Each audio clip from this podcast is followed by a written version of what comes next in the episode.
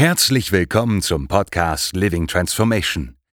Der Podcast für agile und digitale Transformation. Was ist Transformation? Wie kann agile Zusammenarbeit gestaltet werden? Und was bringt Agilität? Diese und weitere spannende Fragen diskutieren wir in diesem Podcast mit unseren Gästinnen. Euch erwarten hilfreiche Erfahrungen aus der Praxis und Einblicke in die Hürden in Organisationen unserer Gästinnen.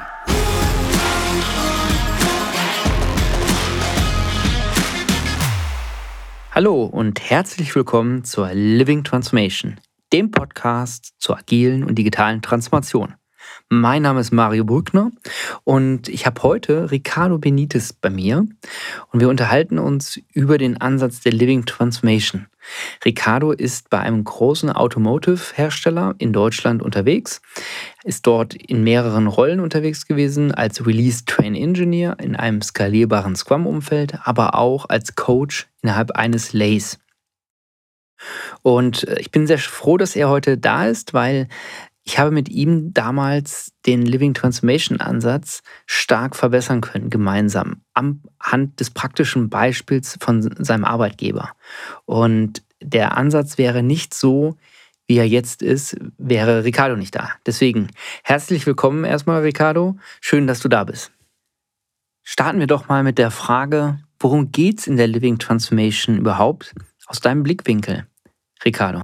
Es geht darum, dass wir Dinge, die wir tun müssen, um von einem jetzigen Zustand äh, in der Zusammenarbeit, in der Organisation, in einen flexibleren, agilen Zustand zu überführen.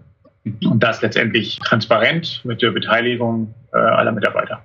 Vielen Dank. Also so auf den Punkt habe ich selber noch nicht geschafft, die Living Transformation darzustellen.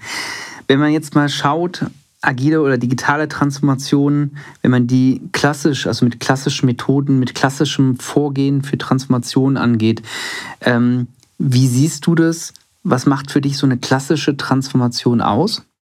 Eine klassische Transformation findet in der Regel eigentlich gar nicht statt, wenn man sie klassisch plant. Weil äh, in jedem Großprojekt oder Programm steht überall Change Management und Veränderungsmanagement und ist salopp formuliert außer Kommunikation. Ja, wir kommunizieren viel. Äh, ob das dann zielgruppengerecht ist, ist eine zweite Frage, aber außer Kommunikation passiert nicht viel. Das heißt, wir nehmen die Leute nicht auf den Weg mit. Die, die Art der Veränderungen, die, die einfließen, werden eigentlich gar nicht mit berücksichtigt in der Operationalisierung. Sprich, es gibt einen langen Balken in den Projektplänen, Change Management und außer Kommunikation und bunten Tassen und Stiften passiert in der Regel nichts. Der Living Transformation Ansatz ist eben das Gegenteil, dass wir gucken, was, was brauchen wir als Organisation, um uns zu verändern, dass wir auch die Mitarbeiter mittelfristig in auch die Priorisierung der Themen äh, mit involvieren und letztendlich auch alle Mitarbeiter dazu auffordern, an der Transformation mitzuwirken, weil wir sind Teil des Problems in Summe, also sind wir auch alle Teil der Lösung.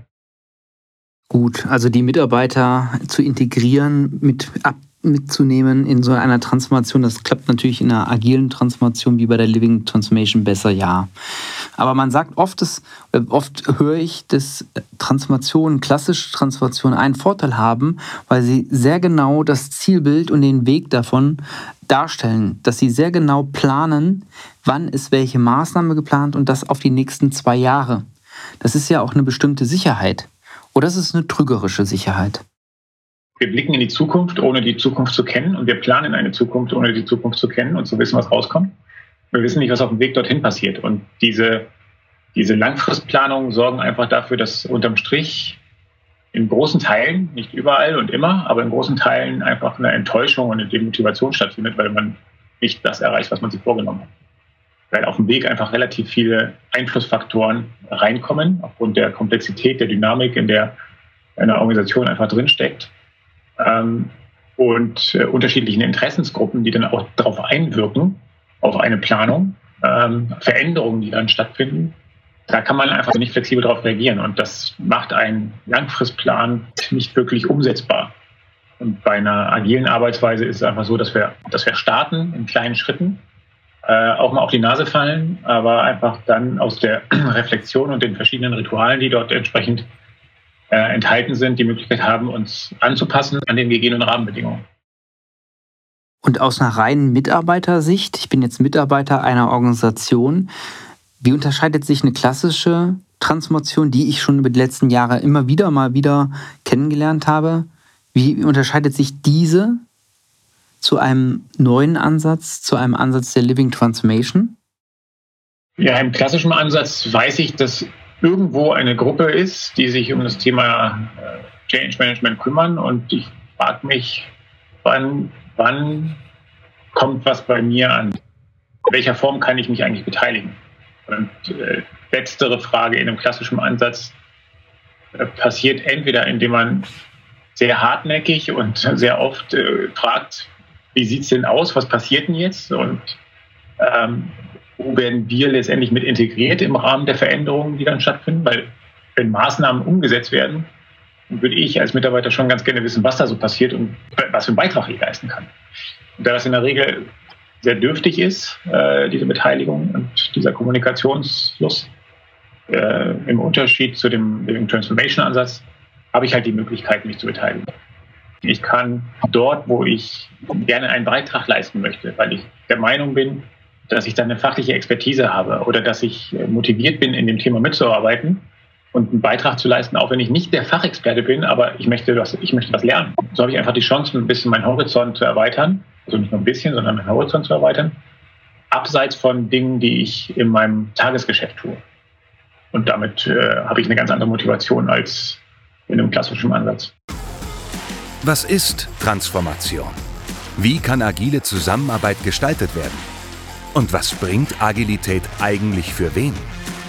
Diese und viele weitere spannende Fragen stellen wir uns nicht nur in diesem Podcast. Viele Antworten und konkrete Lösungsvorschläge findest du in unserem Buch Living Transformation. Die Living Transformation ist ein Ansatz für Organisationen, Coaches, Berater und Macher, um einen kontinuierlichen Veränderungsprozess aufzusetzen. Weitere Informationen und den Link zum Buch findest du unter living-transformation.com und in den Show Notes. Ihr seid ja jetzt schon einige Iterationen unterwegs mit der Living Transformation. Ich glaube, letztes Jahr habt ihr angefangen. Und ähm, meine Frage ist, welche Methoden, welche Herangehensweisen nutzt ihr dort eigentlich? Was ist diese Living Transformation aus der Perspektive Methodik und, und Framework? Womit kann ich das vergleichen? Wo sehe ich Ähnlichkeit? Und welche Erfahrungen habt ihr gemacht? Ja, wir verwenden im Prinzip bewährte und auch bei uns schon eingesetzte Methoden. Also wir arbeiten ja im Rahmen eines Safe Frameworks und ein Teil dieser Methodik äh, verwenden wir letztendlich auch. Also wir planen in drei Monatszyklen, also in Inkrementen. Wir haben Artefakte, die wir aus dem Kontext auch entsprechend nutzen, also Epics, Features und Stories. Wir machen äh, regelmäßige Sprints, wir machen unsere Reviews, also diese Rituale nutzen wir. Des Weiteren werden wir dann auch mittelfristig einen Open Space Ansatz auch mit äh, integrieren, sprich, dass die Mitarbeiter selbst organisiert sich zu den Themen finden, die äh, sie interessieren und letztendlich auch in die Umsetzung bringen möchten. Und letztendlich auch, dass die Mitarbeiter eigene Ideen mit reinbringen können und für diese Ideen einstehen. Zu sagen, ich habe hier einen Vorschlag, den möchte ich gerne umsetzen und den können Sie letztendlich auch in der Verantwortung bis in die Umsetzung treiben, wenn das einen äh, Beitrag auf die Ziele der Transformation leistet. Wie kann man denn gewährleisten, dass die Ideen, die formuliert werden von Mitarbeitern, die auch eingebracht werden, aktiv, äh, auch tatsächlich auf diese Ziele der Transformation, wie du es angesprochen hast, einzahlen, dass das verbunden ist, dass das im Endeffekt das Bottom-up und Top-down ineinander greift. Das Thema Transformation ist entscheidend, dass das in der Strategie verankert wird. Einmal aus der, aus der Perspektive der, der Führungsmannschaft, dass das einfach ein extrem wichtiges und strategisches Thema ist, dem man sich annehmen muss und zweitens letztendlich auch als Orientierung für die Mitarbeiter. Ich weiß, dass das Thema Transformation in der Strategie verankert ist und auch so behandelt wird wie andere strategische Themen und nicht nebenbei. Mit der Kenntnis und mit der Orientierung hat sowohl eine Führungsmannschaft top-down die Möglichkeit, bestimmte Themen und Initiativen loszutreten, die sie aus ihrer Perspektive für wichtig und notwendig erachten, und umgekehrt, da wo letztendlich die Mitarbeiter und da wo das wo das Blut pulsiert, um es mal so zu formulieren, und wo die Arbeit stattfindet und wo die Mitarbeiter wissen, wo die Schmerzen konkret liegen. Da auch konkrete Ideen und äh, Vorschläge zu machen, was letztendlich aus einer operativen Perspektive äh, gelöst werden muss, weil ähm, das eine sind strategische Dinge, die vielleicht einen Langfristeffekt haben. Das andere sind kurzfristige Dinge, die einfach Schmerzen lösen müssen. Und das ist wichtig, dass wir das zusammen miteinander kombinieren und dass wir letztendlich auch einen guten Mix in der Zusammenarbeit zwischen verschiedenen Ebenen in der Hierarchie ähm, crossfunktional im Idealfall besetzen, damit letztendlich beide Aspekte berücksichtigt werden und damit wir alle Ebenen einander verstehen und einfach wissen, äh, was soll eigentlich erreicht werden. Jetzt arbeiten in der Living Transformation unterschiedliche Hierarchien zusammen. Das habe ich verstanden, ja. Das ist auch sicher, glaube ich, inspirierend für alle Beteiligten.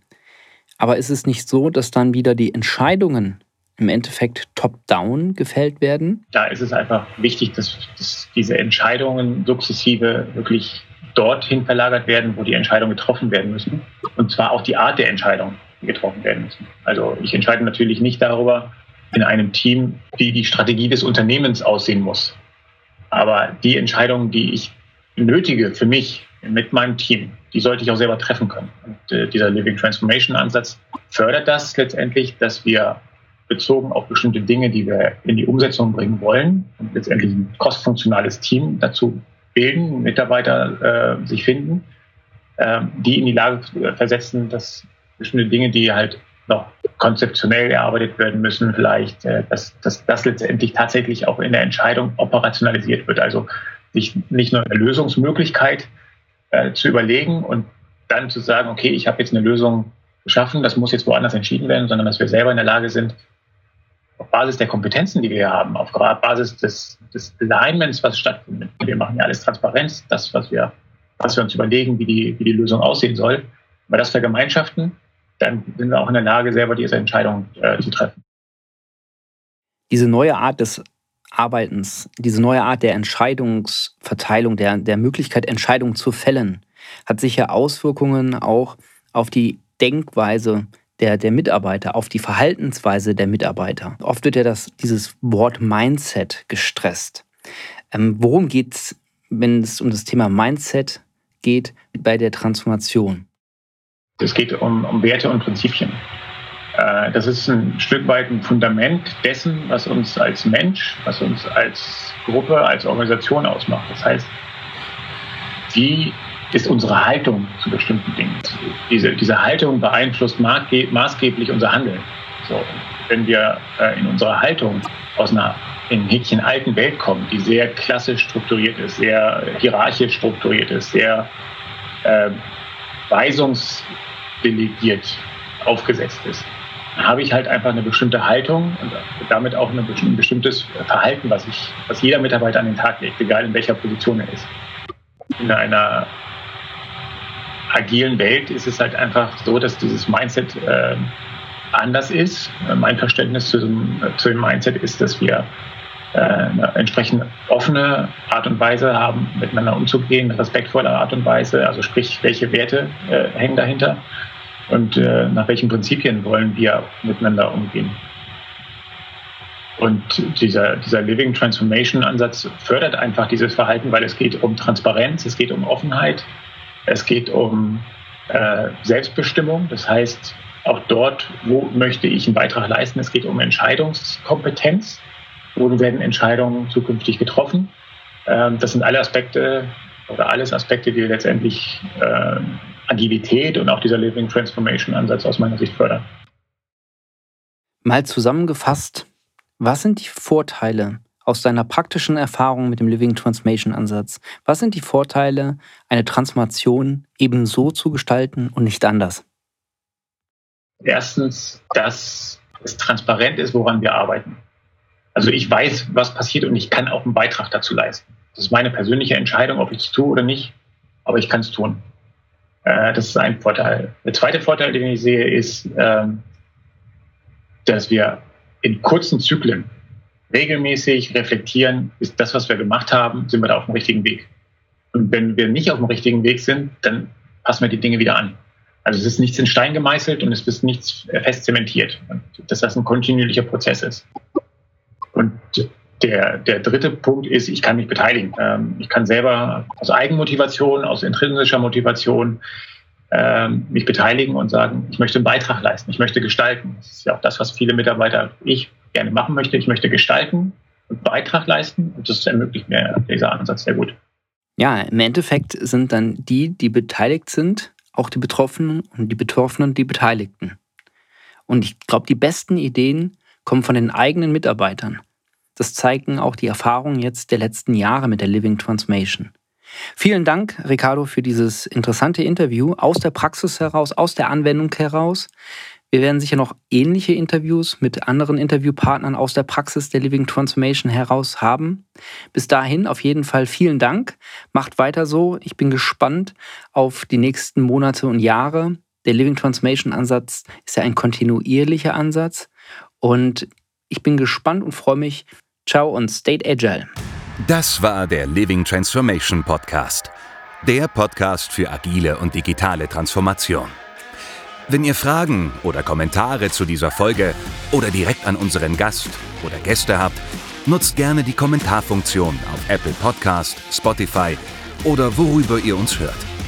Für all diejenigen unter euch, die noch mehr über das Thema Living Transformation herausfinden wollen, nutzt gerne unsere Website unter living-transformation.com.